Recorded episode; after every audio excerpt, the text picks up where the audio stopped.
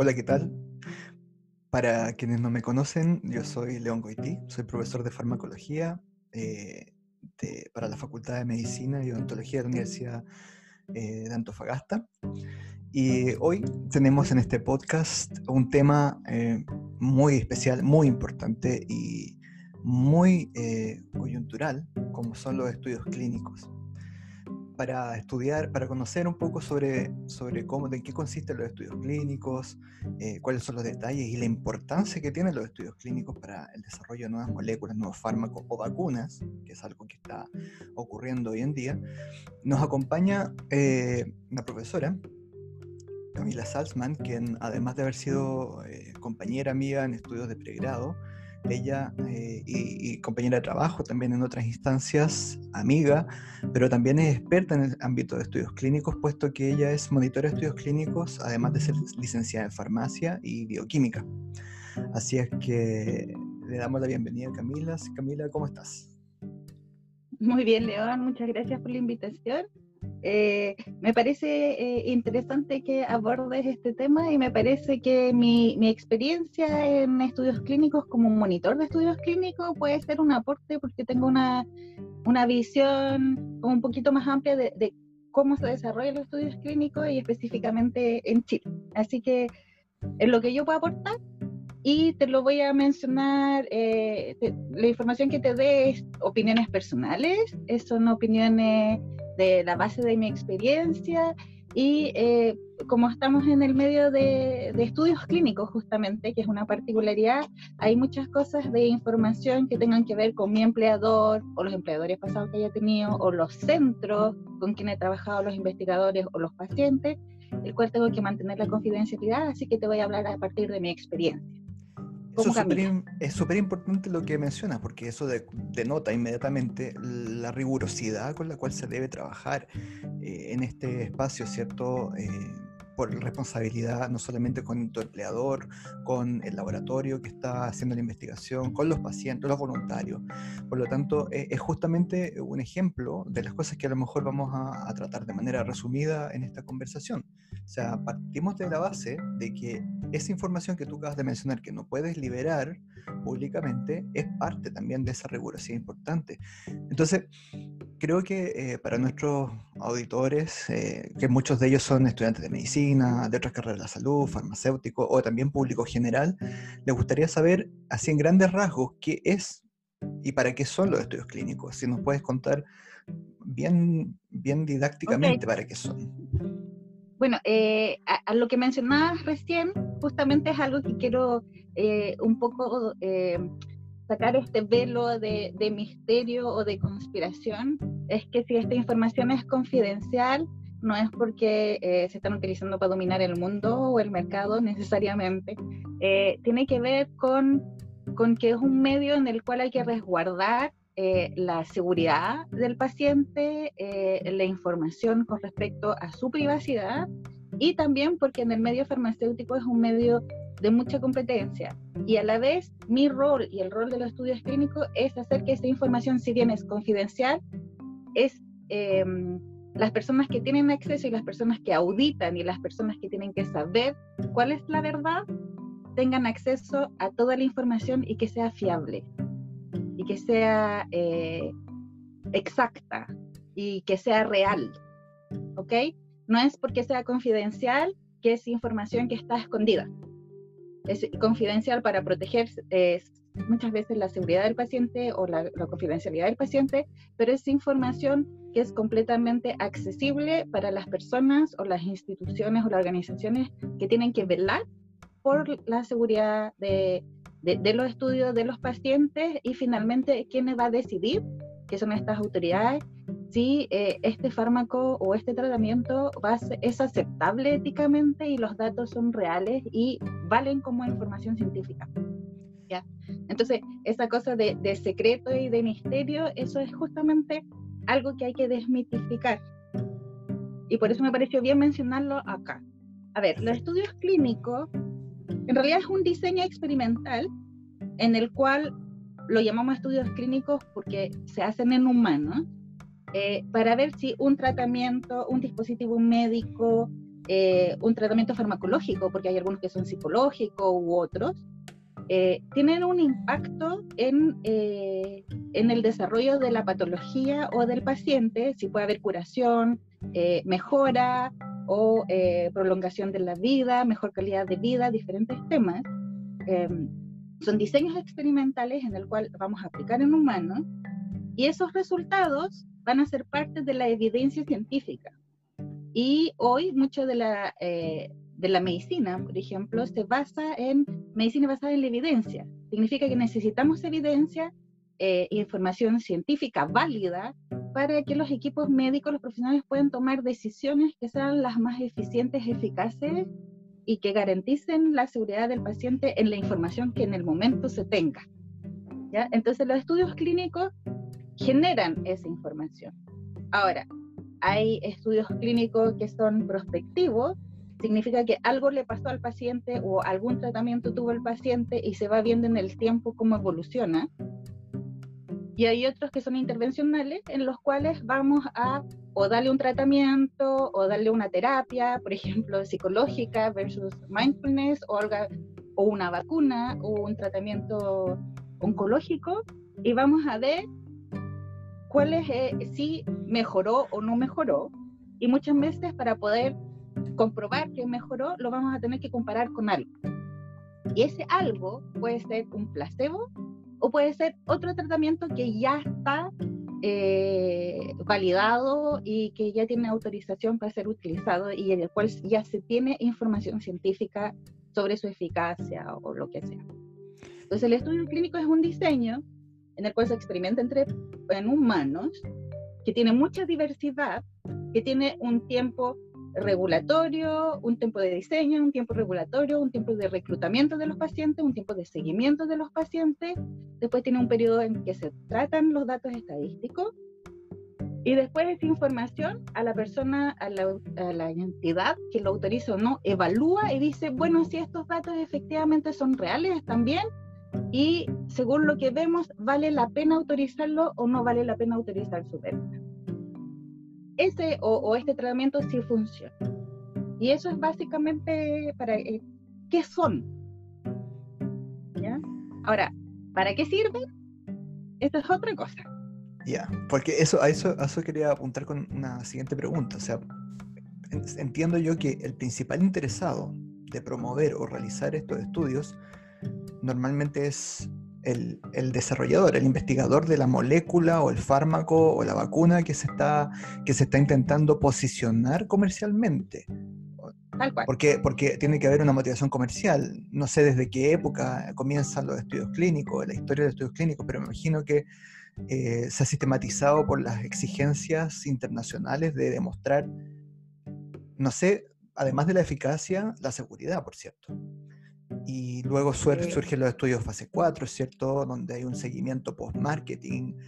Eh, ¿Cómo podemos conectar todo eso? Porque y ahí empieza, empieza a, desglosarse cierto, ciertas eh, desconfianzas de la sociedad que normalmente existen respecto a los intereses, si es que un laboratorio está pagando mucho dinero por estos estudios, eh, qué pasa si los resultados son, no son favorables, eh, yo creo que, y ahí también, vincula también con tu rol en esto, porque también una de las preguntas que estaba eh, relacionada es cuál sería tu rol eh, como garante de, que, el estudio clínico efectivamente sea fidedigno. No sé si nos puedes así como hacer un, árbol así. A ver, pues, em, yo creo que los estudios clínicos empezaron desde la primera vez que alguien, un médico, pensaba que un fármaco podía funcionar y lo probó en un humano y tenía un paciente al lado que, al cual no lo probó y comparó. Yo creo que de ahí empezaron, es la historia del estudio clínico.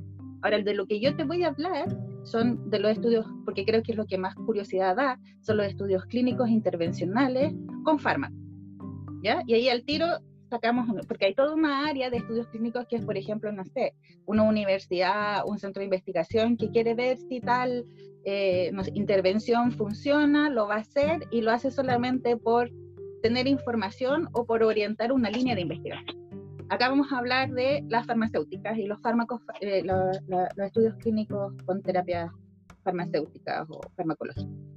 Ya, efectivamente, las moléculas de estudio muchas veces pertenecen a un centro de investigación.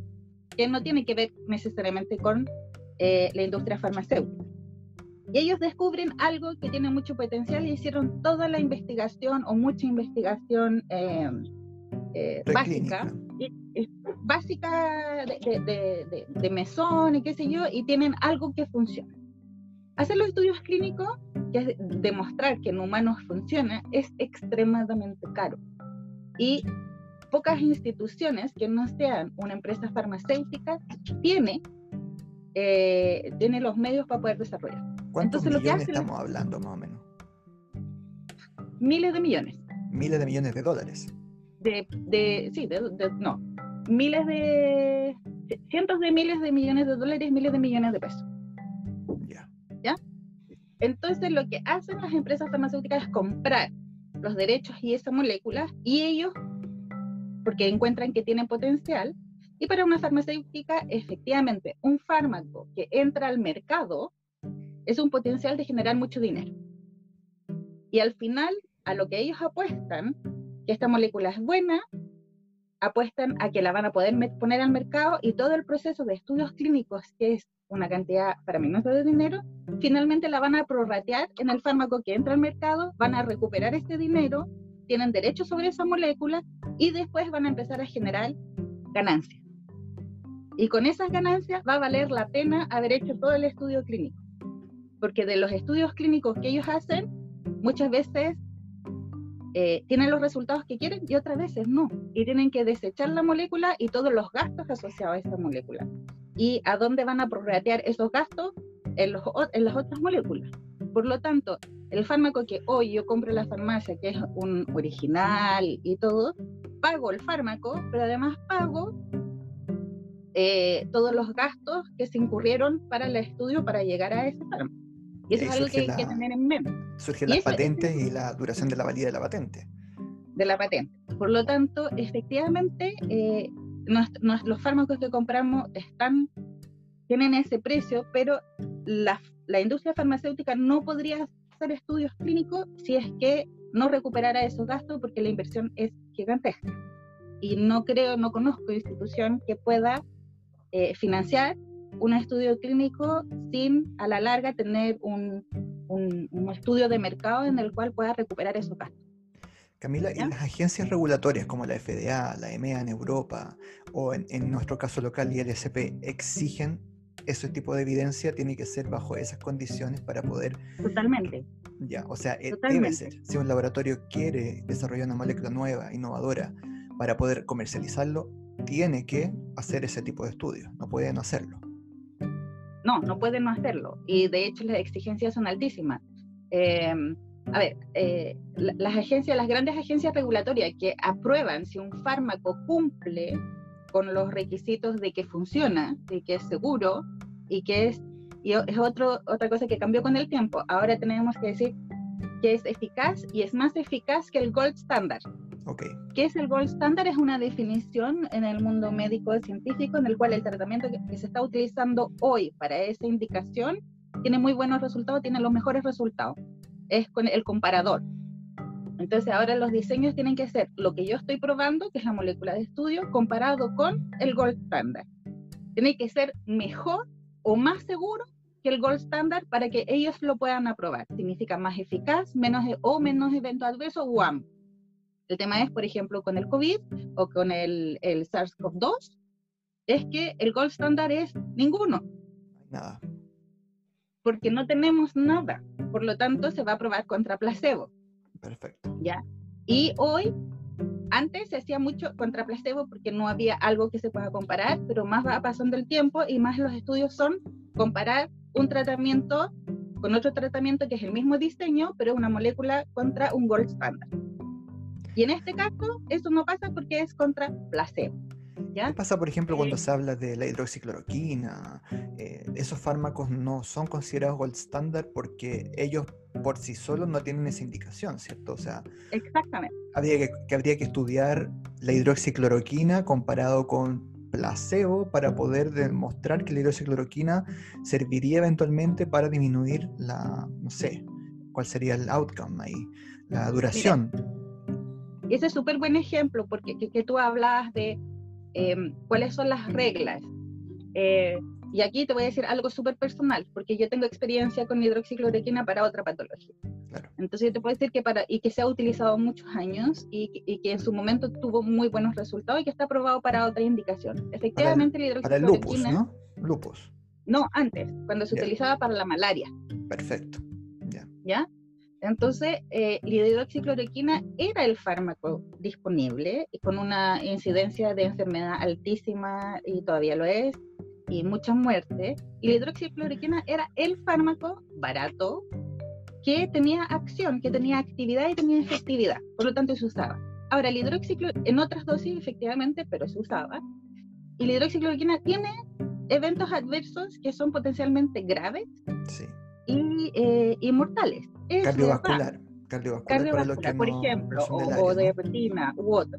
Entonces, que era la cloroquina. Antes se utilizaba la cloroquina, ahora se utiliza la hidroxicloroquina, que tiene aún menos eventos adversos que la cloroquina que se utilizó en millones y millones de pacientes.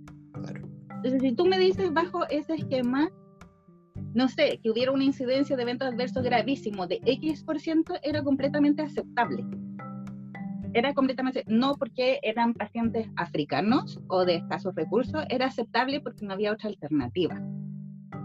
Hoy, no sé, 30 años después o 40 años después, los eventos adversos son parecidos. Solo que si lo utilizamos en pacientes que están muy comprometidos con, con COVID-19, probablemente están en peores condiciones que pacientes en el cual se hace profilaxis. ¿Ya? Entonces van a haber más eventos adversos. Pero yo tengo un paciente y que la mejora no es tan buena, pero hay mejora. Bueno, hoy los estándares son tales que esa cantidad de eventos adversos ya no es aceptable. No es aceptable, no sé si desde el punto de vista científico o regulatorio, pero desde el punto de vista de la percepción del público no es aceptable. ¿Y por qué llegamos a ese punto de que ya no es aceptable? Es que cada vez los estudios clínicos o la rigurosidad en el cual, donde va cambiando el límite de qué vamos a aceptar y qué no, ha ido cambiando y cada vez son más estrictas. Ahora, si tú me dices la hidroxicloroquina es una alternativa, probablemente es una alternativa, pero me gustaría tener una mejor. Perfecto. ¿Qué es lo que está pasando, no? Con las polémicas de los distintos mandatarios que, que andan recomendando. Pero es mi opinión. Claro, es que, es que, para quienes nos escuchan y que no, no son del área de la salud, eh, es importante mencionar de que históricamente siempre han existido muchos fármacos que tienen una indicación original. En este caso, como Camila nos menciona, la hidroxicloroquina para el manejo de la malaria. Pero a, lo largo del tiempo, ¿cierto? se ha ido observando que la hidroxicloroquina, por su forma de actuar, por su mecanismo de acción, pudiese eventualmente actuar para otras patologías, como por ejemplo yo le mencionaba el lupus, ¿ya? un fármaco que se utiliza para el lupus. De hecho, ocurrió cuando hubo una gran difusión de que la hidroxicloroquina podría ayudar para el COVID, resulta ser que la gente comenzó sin conocer, sin entender, a autoabastecerse y acaparar hidroxicloroquina. Y eso es gravísimo porque se olvida a la gente y no tienen por qué saberlo, pero ese ya es otro tema para otro, para otro capítulo, ¿cierto? Respecto a la confianza a los profesionales de salud, eh, de que hay pacientes que necesitan de la hidroxicloroquina para, para manejar su patología. Y acá en Chile eh, ocurre mucho, eh, los pacientes con lupus, que empezaron a protestar por las redes sociales de que no estaban teniendo terapia para manejo de su, su patología crónica. Entonces, ¿Por qué entonces un fármaco comienza a tener otras visiones para otras patologías? Porque se empieza a observar de que eventualmente ese mecanismo de acción podría servir para la otra patología. Y ahí es donde surge la curiosidad y la necesidad de hacer estudios clínicos para poder demostrar de que la hidroxicloroquina eventualmente sirve contra placebo o contra el gold standard para cierto, una, una enfermedad. ¿Qué pasa con el COVID? Que no hay, no hay estudios clínicos hasta el momento contundentes que digan, los que hay dicen que no necesariamente tiene un buen resultado que amerite indicarle a todos los pacientes COVID la hidroxicloroquina, porque está en otro lado los riesgos. Y en este caso, un paciente que está tan grave, ¿cierto? Está muy sujeto a otro tipo de afecciones como cardiovasculares, que la hidroxicloroquina, por defecto, tiene efectos adversos de tipo cardiovascular. Entonces se pone en juego, ¿cierto?, el riesgo versus el beneficio y es ahí donde no necesariamente los beneficios superan los riesgos. ¿ya? Entonces, todo eso eh, también lo mide un estudio clínico como los que Camila participa y monitorea. Entonces, Camila, tu, tu rol en los estudios clínicos, como monitora de estudios clínicos. Mira, inicialmente, efectivamente, en estudios clínicos o en investigación médica, que se hablaba antes, investigación médica, eh, y en nombre de, eh, no sé, la, industria farmacéutica se han cometido muchas aberraciones, muchos abusos, históricamente. Y en algún momento eh, es, e, e, esas aberraciones o esos abusos dejaron de ser aceptable en el mundo médico, no, no, que lo fueran, pero desde el punto de vista eh, ético ya no, ya, eh, entonces hubo que poner una barrera. Es decir, eh, hubo que, se sentaron y efectivamente tenemos que proteger al paciente, que debió, debió haber sido siempre, toda la vida, pero se pusieron a poner reglas. Para que, para que un paciente entre en un estudio clínico tiene que cumplirse ciertas reglas y las principales entidades que aprueban un estudio, eh, que aprueban un fármaco basado en sus estudios clínicos son la FDA de Estados Unidos y la EMEA de Europa. Existen algunas otras, pero que son menos eh, masivas, digamos. Entonces, si yo eh, como fármaco, yo como farmacéutica quiero probar, primero tengo que ir a estas autoridades y decirle, mire, yo voy a hacer este estudio.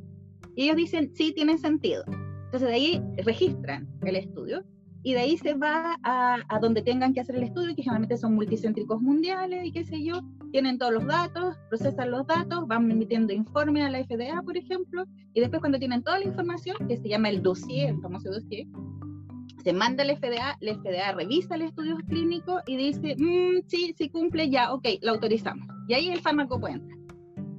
Pero en algún momento se dieron cuenta, porque aquí hay muchos eh, ¿cómo se llama? actores en un estudio clínico está la farmacéutica, que es la interesada, ¿cierto? Por la molécula, pero después en el país queremos llegar al paciente, que va a ser el sujeto de estudio, ¿cierto? Y el sujeto, ¿quién le va a hacer el estudio? Es el investigador principal, que es el médico del centro que lo atiende. Y ese médico, ¿cómo llega la farmacéutica a ese médico? Hay diferentes maneras. Puede ser la farmacéutica directamente con ese médico o pasa por una empresa que terceriza los servicios o todo el estudio clínico que se llaman CROs y que va a tener la interacción con el investigador. ¿ya? Entonces, la idea que quien hace el estudio en el paciente en realidad es el médico, su médico tratante. Él es el, responsable frente al paciente y también el que tiene que salvaguardar la seguridad del paciente. Pero dijeron, ¿cómo controlamos que la farmacéutica no eh, ¿cómo le diríamos? No influencia el investigador. ¿Y cómo hacemos que el investigador no influencie o no abuse del paciente? Hay que poner barreras. Y una de las barreras son los comités de ética. El comité de ética es el ente en el país que se asegura que este estudio se desarrolla bajo las pautas éticas y normativas. Y básicamente es el garante de la seguridad del paciente. ¿Ya? Entonces, ¿quién protege al paciente ante el investigador, ante la farmacéutica, ante los regulatorios. Y por otro lado, la FDA dijo, o, los entes regulatorios dijeron, bueno, entonces, ¿y quién se asegura que todo lo que se hace sigue las normas? Porque el, comité de ética va a ver lo del paciente, pero nosotros tenemos que ver la calidad de todo el proceso. Y a la farmacéutica le conviene eso. Le conviene porque eh, si se cuestiona cualquier parte de su estudio, pueden perder todo lo que invirtieron en tratar de sacar información que sea válida. Perfecto. Y el ente regulador dice, ya, ok, pero nosotros eh, queremos que ustedes nos certifiquen calidad y, veracidad y seguridad, pero nosotros no vamos a pagar por esa auditoría en cada centro de todos los países. Y ahí nace la figura del monitor. Y el monitor tiene una figura particular porque si bien es el que garantiza que los datos y la calidad de los datos es real, que al paciente no se le expuso o va viendo cómo va evolucionando los pacientes y que todos los datos sean exactos y que se sigan todas las pautas del estudio, el protocolo se haga al pie de la letra, es el monitor. El monitor es pagado por la farmacéutica del CRO. Entonces es una figura extraña y se necesita un perfil particular de las personas. Y de personas que sean súper controladoras, pero y, el, y, las, y las de la farmacéutica dijeron, ya, ok, tenemos una persona que es como quien audita constantemente todo, pero es la única que está en contacto con el investigador siempre y con el sponsor siempre o con el farmacéutico siempre. Entonces, esta es la persona que tiene que hacer cargo de la parte operativa del estudio. Entonces el monitor tiene este doble rol. Tiene el, el rol de auditor, tiene el rol eh, operativo, que tiene que hacer que funcione, que esté el fármaco en el centro, que las visitas se hagan, que todo estén entrenado, que él esté sometido al comité de ética. Él está constantemente viendo que eso sucede. Entonces, como un súper asistente ejecutivo de todo el mundo, hace todo eso, pero además es el auditor. Y, eh, y tiene que tener cierta independencia ética. Y de ahí que es muy importante, por ejemplo, eh, que los estudios sean ciegos. Entonces, el, el, monitor generalmente, él recibe un sueldo, que generalmente es un buen sueldo, que es fijo, independiente de los resultados. Okay. Y el investigador también recibe un, un, fijo, un, un dinero fijo, independiente de los resultados, pero cumpliendo etapas del estudio. Por ejemplo, se le va a pagar a, a cada visita que haga el paciente, pero esa, esa visita tiene que estar cerrada. Significa que tiene que haber pasado todos los controles de calidad y que si una vez que está cerrada se le paga por eso. ¿A quién se le paga en un estudio clínico? Esa es una pregunta muy importante, sí. Los, voluntarios, los voluntarios pueden recibir incentivos. Ok. Los estudios fase 1, ya normalmente el estudio fase 1 es un estudio en el cual yo tengo una molécula que la probé en, en, en organismo y después la probé en animales. ¿ya? Y yo sé que tiene un perfil, pero yo no sé cómo va a funcionar en el humano y no sé si va a matar el humano. Ah, Tengo una idea. Perdón, eh, para quienes nos escuchan y que no, no son conocedores de esto, eh, bueno, a, grandes rasgos, eh, un estudio del desarrollo de, un fármaco, una vacuna, lo que sea, tiene estudios preclínicos, o sea, antes de que sean experimentados en seres humanos, y clínicos. Y en los clínicos tenemos distintas fases que debe ir pasando esta molécula, una fase 1, una 2 y una 3. Y probablemente lo han escuchado mucho hoy en día en los medios, en la, televisión, ¿cierto?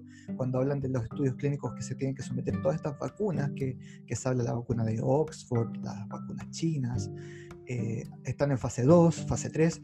Eso se refiere, que son distintas etapas y en cada una de esas etapas se cumplen distintos objetivos y distintas condiciones para poder garantizar ¿cierto? la eficacia y seguridad de este nuevo producto. ¿ya? Entonces, eh, eso es lo que nos, refiere Camila respecto a las fases, ¿cierto? Y en todas esas fases, obviamente, hay monitores clínicos que están eh, garantizando, garantizando que el proceso se realice como corresponde y que los resultados sean fidedignos para que la FDA o el ISP o la EMEA no lo rechace, porque sería catastrófico, Camila, ¿cierto? ¿Ah? O lo rechace, pero basado en los datos. Claro, porque para un laboratorio, estimados que nos escuchan, auditores, eh, para un laboratorio que invirtió miles de millones de dólares en el desarrollo de un nuevo fármaco, que le rechacen su registro porque el estudio clínico cometió errores, como por ejemplo, sus voluntarios fueron incentivados tal vez, eh, o hubo algún tipo de incentivo eh, inadecuado que pudo haber sesgado los resultados, o no hubo ciego. Ciego es cuando... ¿Puedes explicarle un poco lo que es ciego, que lo mencionaste para quienes no lo saben? Ya, déjame eh, anotarte para ver quién los pagos. Ya, ciego. Yo, por ejemplo, siempre para poder hacer un estudio comparativo, que es lo, de los que estamos hablando ahora, necesito que un grupo de personas tenga un tratamiento y otro grupo de personas tenga otro tratamiento y después vamos a comparar los resultados entre las dos ramas. Cada corte es un tratamiento y vamos a comparar ambas. ¿Ya? El tema es que hay algo que se llama, y hay varias cosas, pero hay una cosa como fundamental que se llama el efecto placebo, ¿ya? Y eh, que tiene que ver con que a mí me dicen que estoy recibiendo un tratamiento, recibo un tratamiento, pero no es necesariamente la molécula de estudio, pero yo ya me siento mejor y tiene que ver con todo el acompañamiento. Con Entonces, entre una rama y otra, tengo que ganarle a la eficacia del. Pero me estoy desviando. La idea es, cuando yo tengo ciego, yo randomizo. Cuando el, paciente entra, él no sabe si va a ir a la rama de la derecha o a la rama de la izquierda. No puede saber. Para ejemplificarlo en el caso de las vacunas, eh, ¿es posible que, que haya pasado involuntario? Perfecto. Se van a pinchar, van a sentir la inyección los dos van a servir, van a sentir la inyección. Solo que uno va a ser la, vacuna de estudio y otro va a ser un placebo que probablemente sea suero fisiológico, pero que va a tener el mismo color, la misma jeringa y todo. ¿Ya? Entonces, el ciego es cuando el paciente no sabe qué está recibiendo. Pero esto puede influenciar a todas las personas que están involucradas en el estudio. Entonces el investigador tampoco va a saber qué le está poniendo al paciente. ¿Ya? Él es ciego, lo único que va a ver son los resultados, los eventos adversos. Y eso es el doble ciego. ¿Ya? Y eh, existe también el triple ciego o el cuádruple ciego. ¿ya? O sea, que y eso significa que esa es la persona que va a procesar los datos, no necesariamente sabe, solo sabe que son cortes, pero no sabe quién es cuál. Y así hay, hay, hay maneras de, de, Y en los estudios, normalmente el monitor también es ciego. Pero cuando tú tienes algo, doble ciego triple ciego, muchas veces ah, vienen las inyecciones listas. Entonces, y con un código. Entonces tú solo inyectas ese código, esa inyección a ese paciente, y, porque hay un sistema que te dice, que randomiza eh, desde el punto de vista eh, computacional, que te dice a, qué rama tiene que ir. Porque antes se hacía como una tómbola. Estoy hablando hace 20 años atrás o qué sé yo. No, ahora está todo automatizado y ya. Pero yo nunca supe, yo como monitor, el paciente o el médico nunca supo cuál rama recibió el lote. Quienes van a saber es quién van a tratar los datos al final. ¿Ok? O sea, a grandes rasgos, perdón, para resumir, a grandes rasgos, llega un estudio, hablemos de vacuna, por ejemplo, que es un muy buen ejemplo para ahora, y se seleccionan a estos voluntarios, pacientes, ¿cierto? Que en realidad serían voluntarios en este minuto, que cumplen una serie de condiciones, criterios de inclusión y de exclusión de ese estudio. O sea, ingresan a este pool de gente, de personas, un número X de personas, y el, sistema computacional los divide, ¿cierto? Este va para placebo, este va para... Una pregunta ahí, en esa etapa. ¿El número de placebo tiene que ser equivalente al número de tratados o no necesariamente? Depende, depende del diseño. Depende del diseño, ya. ¿Qué es lo mejor? ¿Qué, ¿Qué, es lo ideal? Lo óptimo. Es que no, no, te puedo decir que es lo ideal porque depende de qué es lo que estamos buscando y en qué etapa estamos. Por ejemplo, yo puedo tener una chance sobre tres de tener placebo. Ya. Pero puedo tener estudios un poquito más complejos que yo te digo, eh, una va a tener placebo, el otro va a tener el fármaco en tal concentración y el otro va a tener el fármaco en otra concentración. Entonces, en realidad son tres ramas, pero dos van a recibir el estudio, pero en condiciones distintas. Y todas las voy a comparar contra el placebo. ¿Sabes por qué lo pregunto? Y eso tiene que quedar súper claro. Claro, yo lo pregunto porque con esto de la vacuna, las vacunas que se están explorando, mucha gente probablemente va a querer ser voluntario, ¿sí? recordar que no va a recibir ningún incentivo, se supone, económico, y ese voluntario a lo mejor tiene la esperanza de ser tratado con la vacuna para quedar inmune. Yo creo que muchas personas, a lo mejor, y muchos que nos están escuchando, es importante que sepan que existe la probabilidad que no reciban la vacuna, que solamente reciban placebo, y eso es parte de, lo que ellos deben saber. Y ahí está el tema de la chance, porque puede ser una chance 50-50 o puede ser distinta. ¿Y eso lo debiese, ah. se debiese explicar en el consentimiento informado? Totalmente. Que debe quedar súper claro en el consentimiento informado eh, qué lo que, eh, cuáles son sus probabilidades de tener el fármaco de estudio o el placebo. De hecho, eh, es súper importante que sepan las personas que participan que el consentimiento informado es como su contrato. Perfecto. ¿Ya? Y lo que debe cumplir el investigador, la farmacéutica o el paciente para ese estudio es lo que se firma en el consentimiento informado. O sea, los, que eh, optaron por ser voluntarios firman un documento que se llama consentimiento informado, en donde se le informa a este voluntario, ¿cierto? Todos los riesgos, los beneficios, eh, las chances que tiene de recibir placebo o no, eh, todas las condiciones en las cuales se va a someter esta persona y también de seguridad. Cómo este estudio se hace cargo en la eventualidad de que ocurra algún efecto adverso, por ejemplo. ¿También va ahí? También va ahí. Eh, ahí generalmente el investigador es el que, el que ve cuáles son sus recursos. Yo creo que hay dos temas importantes ahí de, de, tratar. El consentimiento informado es un documento que puede tener dos páginas hasta 20 páginas de este consentimiento y el cual es aprobado por el comité de ética.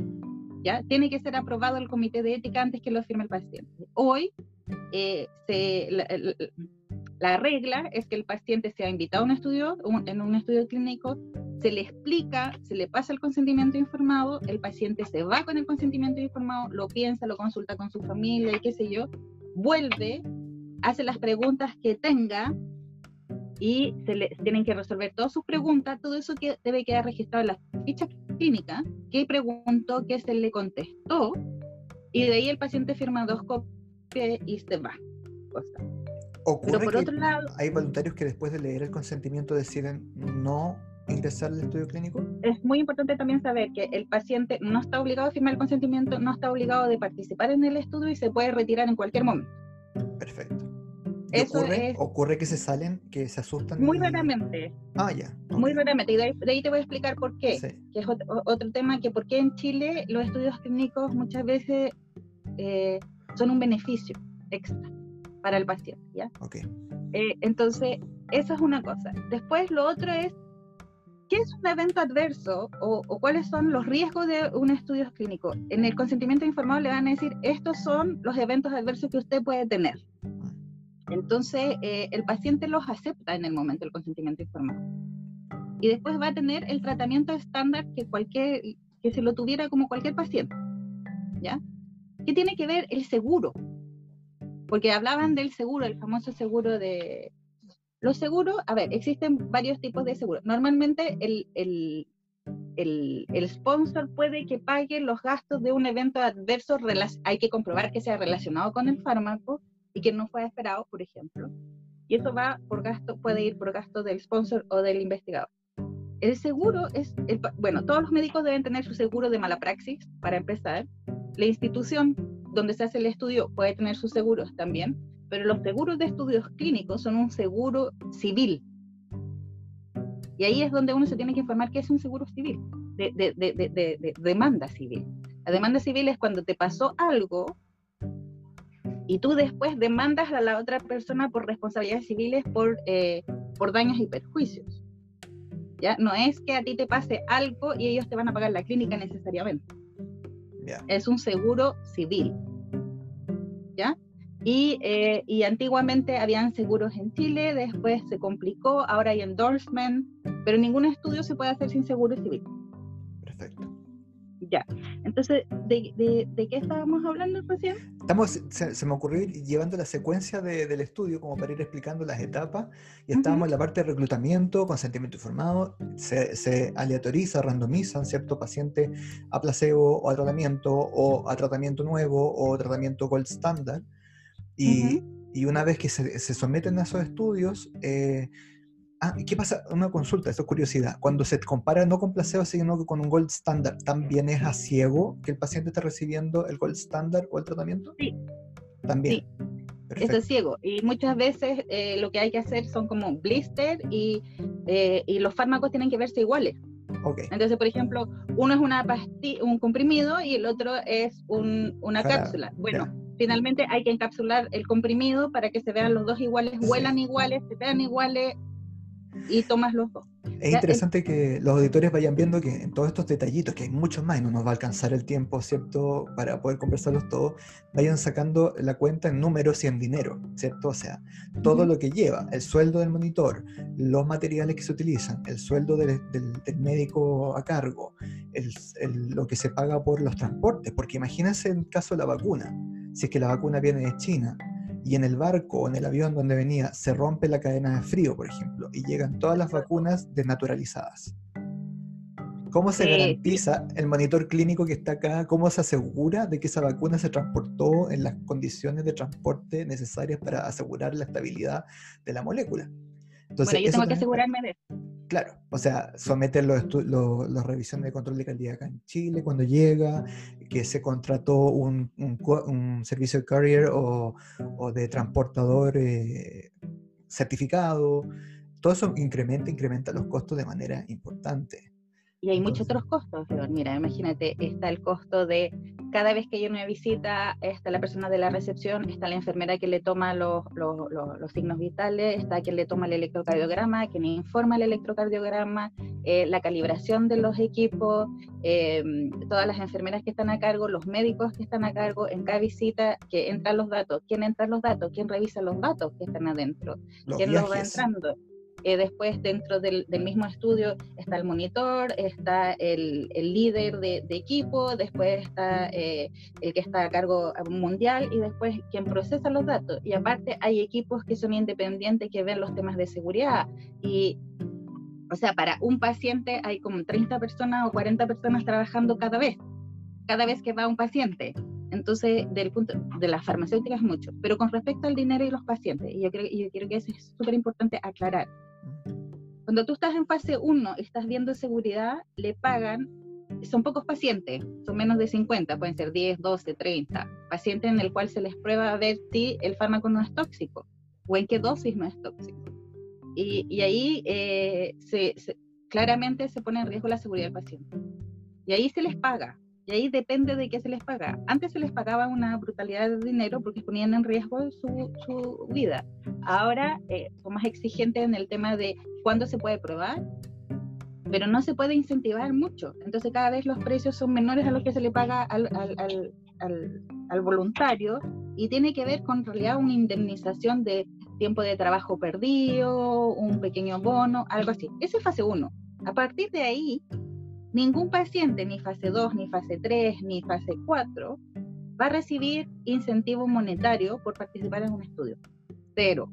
Lo que va a tener es reembolso de esos gastos de desplazamiento o de comida, o eh, no recibe ningún pago.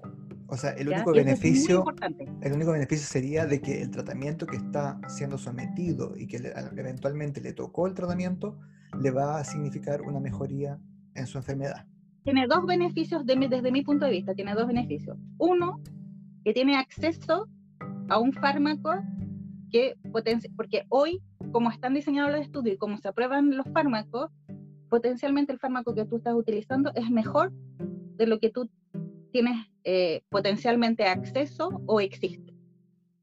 ¿Ya? Y te garantiza que durante todo el estudio vas a tener todo el tratamiento. Y te va a costar cero y también te va a costar cero, porque eso lo asume el, el laboratorio, todos tus canes, tu resonancia, tus exámenes, todo, todo tu tratamiento médico es, absorbido por otra persona. Entonces tú como paciente te aseguras de tener un tratamiento que es all gold standard o que no hay nada, pero además tener todo el seguimiento médico. Y es acá que es el segundo beneficio, es que tú te aseguras de tener un seguimiento y un tratamiento médico de muy buena calidad. Y eso es lo que en Chile es beneficioso para los pacientes independientes del estudio clínico. Significa que un paciente del servicio público va a tener el seguimiento médico que es el gold standard internacional y se lo tienes que asegurar. Entonces, si para una patología te van a ver cada seis meses, puede ser que en un estudio clínico te vean cada dos semanas o cada un mes y te sigan súper estricto y tienes un equipo de personas que te están mirando. Entonces eso mejora de todas formas tu condición médica. Ahora, a, ti como profesional, tú como profesional de la salud probablemente eso es, también es una motivación para hacer el trabajo que haces, ¿cierto? Porque totalmente. Eso lo justifica. Y lo otro que lo justifica, o sea, son varias cosas, pero lo otro que justifica es, por ejemplo, tú puedes estar en un estudio clínico en el cual vamos a probar un medicamento contra otro, por ejemplo, en oncología, y esos medicamentos son monoclonales que en el servicio público no están cubiertos. Entonces yo tengo muchos pacientes oncológicos que no tienen acceso a esos medicamentos. Son muy caros. Y cuando lo prueban, probablemente mi, las alternativas que tiene es tener el mejor medicamento que en este momento podía tener acceso, pero no lo tiene, comparado con otro que se sabe que debiese ser mejor o igual. Y yo me aseguro que durante un año o dos ese paciente tiene acceso a ese tratamiento. A cualquiera de los dos, al nuevo con potencial beneficioso o el actual que, claro, eso interesa. Exactamente. Entonces, para mí ese es un motivador, mm. dependiendo. Ahora, también es motivador saber que los datos que vamos a tener, que van a salir a este estudio, van a ser reales y las decisiones que se van a tomar a futuro en evidencia médica van a ser reales. Eso también es una gratificación para mí. Y por eso yo creo que son importantes los estudios clínicos porque aumentan el arsenal terapéutico. Y lo que sí necesitamos en este momento es que se aumente el arsenal terapéutico y bueno, aquí es convicción personal y también que aumente el acceso y un montón de otras cosas que la salud, que es un derecho humano y muchas cosas, pero eso es personal. Pero las cosas que me motivan a hacer estudios clínicos es eso y también saber que uno es la barrera de calidad. Entonces mi trabajo yo siento que es muy importante porque me aseguro que esos pacientes están siendo tratados de la mejor manera y de la manera más segura. Y si yo tengo dudas, yo voy a alertar para que ese paciente sea sacado del estudio o no para que se haga la investigación que debe hacerse. Entonces eso es gratificante. Como monitor de estudios clínicos, tú puedes determinar sacar un, a un voluntario paciente de un estudio porque ves que hay algo, ¿no? Personalmente no, pero, pero puedo denunciar o puedo hacer ver o puedo eh, hacer que se haga una investigación en particular. ¿Cuándo sucede? A ver, eh, casos extremos que me han sucedido. Como yo soy la que eh, experta en, en, en en el protocolo en ese momento, claramente las decisiones médicas, yo no soy médico, no las puedo tomar. Las decisiones médicas lo va a tomar eh, el equipo de, advisor médico del, del, estudio. Pero, por ejemplo, son las 12 de la noche un sábado y tengo un paciente con apendicitis. Eh, y, ya, me avisan que el paciente va a entrar a cirugía y qué sé yo, y durante la cirugía tiene una falla renal. Por ejemplo me llama el, el, cirujano, el investigador, me dice tal cosa y yo tengo que decir, mira, sabes que la próxima dosis tenéis que detenerla, pero voy a, voy a averiguar, voy a ver. Y yo tengo que mandar todas las alertas para que eso se haga. Eso por un lado. Y de ahí le vamos a decir al investigador, mira, lo mejor para el paciente es es. Pero finalmente el investigador es el quien va a decidir si suspende o no suspende el, el fármaco al paciente. Él, él, él, es el garante de la seguridad. Pero por otro lado, yo me voy a asegurar, por ejemplo, este paciente tiene eventos adversos que se repiten y el investigador no ha hecho las alertas. Yo puedo hacer la alerta para que se investigue y el comité de ética es el responsable de asegurarse que eso se haga. Perfecto. ¿Me entiende? O sea, yo creo que para ir cerrando un poco, porque el tema es, bastante interesante, es uh. súper amplio, así que a los auditores, eh, si tienen duda o consulta, a lo mejor pueden escribir eh, ideas de otros temas más específicos, porque podemos hablar mucho, mucho tiempo. Eh, pero, como, a ver, para, para, cerrar un poquito, eh, ¿qué te pasa a ti cuando tú escuchas en los medios? Porque hoy en día hemos estado todos alucinando respecto a las opiniones que se vierten muchas veces de personas no conocedoras. ¿Cómo se puede hacer para que las personas tomen un poco de, de confianza sobre los estudios clínicos, de que eventualmente va a tener un beneficio eh, para la población. Ah, y, perdón, y, también lo conecto con algo, yo muchas veces en clases converso con los estudiantes sobre los eventuales conflictos de interés que pueden haber, pueden estar vertidos en determinados estudios, ¿cierto? En donde aparece, ¿cierto? Como se tiene que declarar, ¿cierto? Que el estudio fue financiado por un laboratorio X eh, y muchas veces cuando está ese estudio, el médico puede decidir considerar o no considerar esa, información porque eventualmente podría estar sesgado. Entonces, ¿cómo, cómo nos movemos en ese, en ese equilibrio, ¿cierto? Porque tenemos que creer o no. Eh, ahí está la, Lo único que te puedo decir, yo como, como investigador, si tú me dices qué datos son fiables, basado en cómo sé que funciona toda la fiscalización, es los datos que se publican cuando se acepta desde el punto de vista de la FDA o del EMEA y que después lo valida el ISP, esos datos que son de un estudio clínico multicéntrico de este, de este formato son válidos. Esos datos son válidos porque, porque se pusieron muchas, muchas barreras para evitar justamente eh, el, el, el sesgo de la farmacéutica que quiere aprobar la molécula.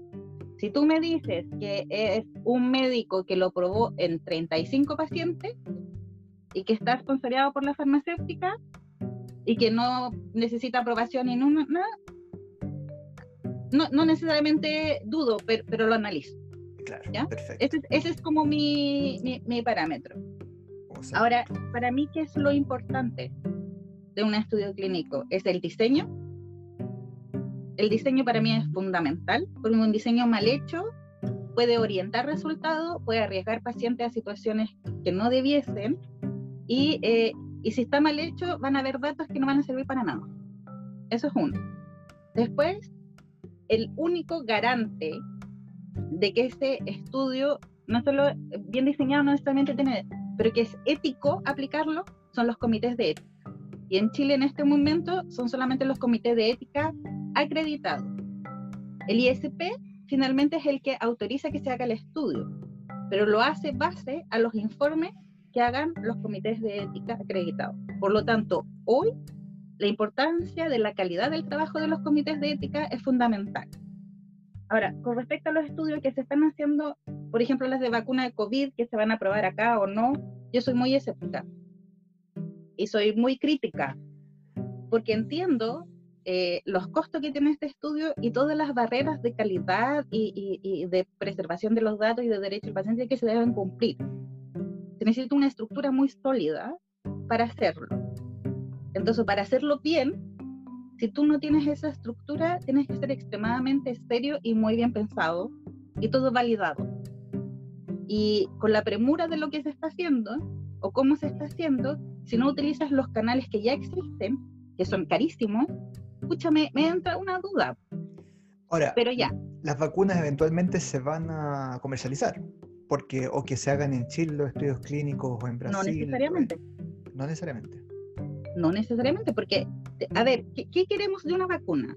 Una vacuna queremos asegurarnos que el paciente desarrolle inmunidad. Queremos asegurarnos que en un plazo X no se haya infectado. Y queremos saber durante cuánto tiempo sirve la, la inmunidad. Lo que sabemos ahora de las vacunas que son fase 2 es que en algún momento el laboratorio, el laboratorio, se logró cierta inmunidad. No sabemos cuánto dura y si realmente es efectiva contra la infección del COVID. Hoy no sabemos eso. Mm. Sabemos que cuando te lo inyectan no te mata. A eso no se refiere cuando es de seguridad. Perfecto. Sabemos que cuando te lo doy no te da una respuesta inmune, una inmune fatal. Eso es lo de seguridad, que dicen, ya pasamos la fase 2, perfecto, pasamos la fase 2, como todos los estudios. La fase 3 se dice, ¿es realmente efectivo? Y esa es la etapa en que estamos. Y cuando es efectivo, eh, hay que ver qué sucede a la semana, a las dos semanas de poner la inyección, a los tres meses, al año y ojalá a los tres años o a los cinco años. Y ahí recién vamos a saber. Ahora, le estuve echando una mirada al diseño, ah, porque quiero que sepan que mucha información de los estudios clínicos están disponibles, están abiertos. Eso es nuevo. Hace 10 años no era así. Ahora se obliga a que la información, la que está aprobada, la que se va a aprobar, los diseños estén disponibles para el público en general. Entonces, eh, si quieres después te doy los links para que la gente vea, pero básicamente en ANAMED pueden ver todo lo que regula los estudios clínicos en Chile y después en clinicaltrial.gov pueden ver, por ejemplo, cuáles estudios están activos en Chile y cuáles no y cuáles son los diseños básicos. Entonces, revisé un estudio clínico que se está haciendo en Brasil. De un laboratorio eh, de un nombre conocido que eh, Chile se ve interesado en ese estudio. ¿Y de qué se mm. trataba el estudio? Porque yo no tengo acceso al protocolo porque yo no hago parte de ese estudio. Perfecto. Ya, entonces tiene como, se, piensan incluir 8.870 eh, pacientes brasileños en Brasil. Es fase 3, con placebo, ciego, dos dosis, en el día 1 y en el día 15.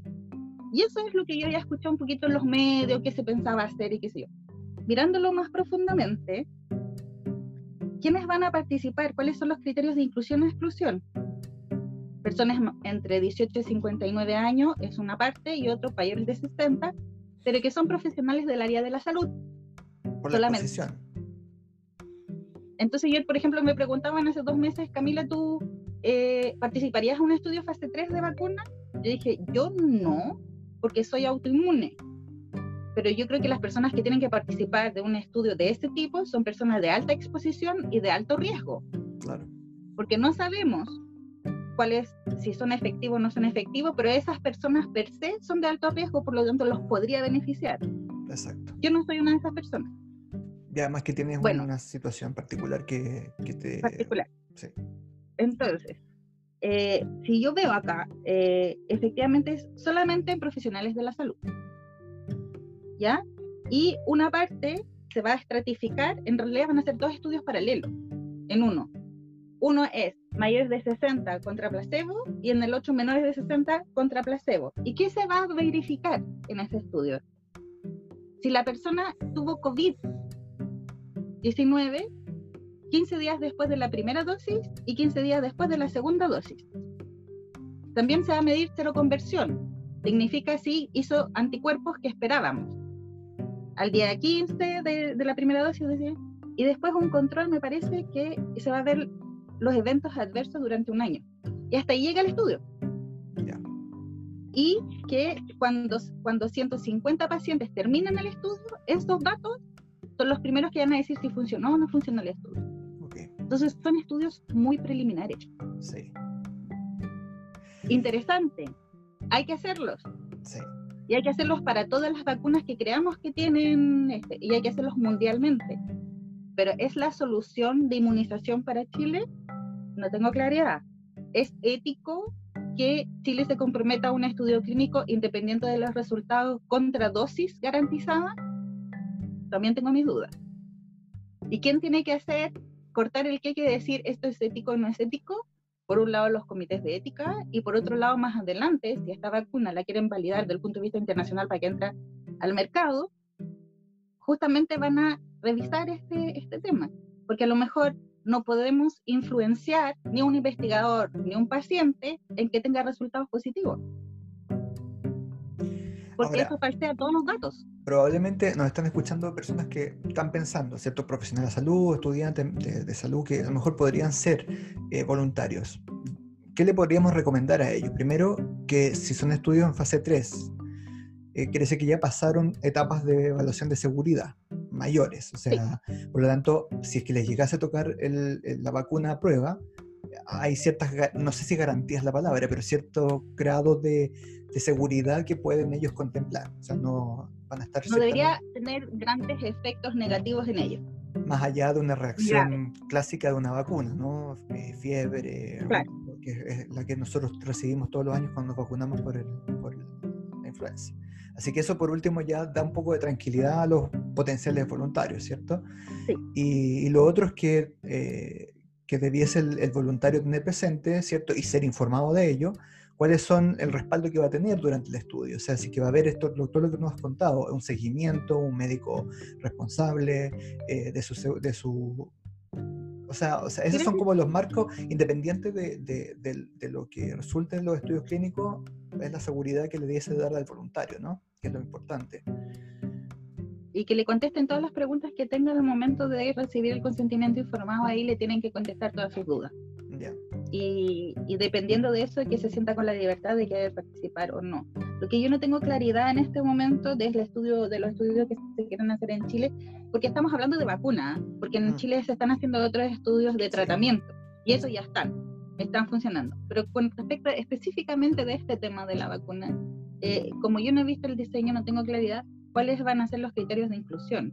Y me parece que si es un estudio paralelo al de Brasil, creo que debería ser súper claro que va a ser para una población muy específica y no para cualquier chileno que quiera colaborar con, con este proyecto. Pero ya veremos lo que sucede. Ahora me parece interesante. Pero cautela, o sea, me fascina yo hago a, los estudiantes, a todos que nos escuchen, de que, que, son cosas positivas, pero hay que ser cauteloso, hay que ser eh, también criterioso, porque muchas veces los medios nos venden ciertas informaciones que pareciera ser que de aquí a la vacuna se nos van a resolver todos los problemas de la vida. Y, no necesariamente así, pues entonces nosotros normalmente que estamos opinando nos tildan de, de pesimistas, de, de que estamos en contra de las políticas que se están tomando, no, o sea, yo creo que chaqueteros, claro, yo creo que nuestro rol como profesional de salud y, es justamente tratar dentro de lo que más uno pueda, volver al centro, ¿cierto? Y a la evidencia. Y normalmente la evidencia, eh, ¿cómo se dice? Eh, puede eh, sabotear un poco intereses o intenciones políticas u otras. Entonces, yo creo que ahí siempre está el enfrentamiento entre la evidencia científica, el profesional de la salud y las intenciones políticas que pueda haber, independiente de quién sea el gobierno de turno, las intenciones siempre. Entonces, ese equilibrio yo creo que el, el, el auditor o, el, o, la persona, el, público general debe tenerlo presente. Siempre van a haber eh, enfrentamientos de personas que están a lo mejor con una intención y otra. Lo importante es que siempre vaya hacia el centro y en beneficio de la población. Por eso la ética es tan importante, por eso los comités de ética son importantes y tenemos que confiar en quienes participan de esos comités de ética. Yo creo que la confianza es algo, pero que cae, eh, pero parado en esta conversación. O sea, todo se sustenta en mucho la confianza, la confianza que te va a tocar el tratamiento, la confianza que si toca placebo, bueno, en algún minuto vas a tener el tratamiento igual. Eh, la confianza en que el equipo que te está supervisando se está preocupando de ti, de tu salud la confianza en que el comité de ética realmente autorizó un estudio, ¿cierto?, que no tiene mayor perjuicio para la población. O sea, tenemos que reforzar la confianza en todos quienes participamos en esto y para eso también la confianza hay que ganársela, ¿no? Y ser probos, ser profesionales. Eso te quería mencionar. Yo creo que la confianza es algo que se, se, se construye y es algo que se tiene que ganar y, yo creo que en Chile recién estamos hablando de estudios clínicos y yo creo que estamos en una etapa eh, cultural o de país o, política en que la confianza se perdió en, muchas instituciones y en muchas... Y, y, y, por eso me parece interesante hablarles de eso, porque yo también soy una persona muy dudosa, soy una persona que, que no tiene mucha confianza, pero que, que busca eh, qué datos o cuáles son las barreras o qué es eh, confiable y no es confiable. Eh, me parece muy interesante e importante que las personas sean críticas y que no tomen lo que yo les digo necesariamente que sea real. Yo creo que todos tenemos que tener esa perspectiva de, de crítica, pero cuando uno em, rechaza o, o, critica, eh, es también importante informarse. Informarse por los canales que correspondan y después tú te haces tu opinión al respecto. Y, este medio, como los estudios clínicos se hacen en Chile hace muchos años. Miren, eh, hoy día le eché una miradita a cuántos estudios están siendo activos ahora en Chile. Estudios clínicos con fármacos. Déjame ver dónde lo anoté porque me pareció interesante decírtelo. En, en, en, Chile, registrado, que es la nueva modalidad que ahora todo es público, eh, se han hecho 1.485 estudios clínicos en Chile bajo esta modalidad de transparencia. ¿ya? Y eh, de esos, eh, en este momento tenemos estudios activos, eh, no, cerrados, 991. Activos, no reclutando, significa que ya reclutaron y están en tratamiento, 149. Reclutando, 182. Y que van a empezar 12. Y en vacunas, registrado y todo funcionando, tenemos uno solo activo. Uno solo, wow. O sea, probablemente en los próximos meses van a. Ya. En los próximos meses probablemente van a haber más. Y van a haber más, pero, pero es algo que se hace hace tiempo. Hay bastante gente trabajando en ello. Es desconocido. Experiencia. Y, y, y, experiencia. Por lo tanto, eh, usar los canales que, que se conocen, las regulaciones y informarse cómo funcionan, cuáles son las reglas y si yo quiero participar.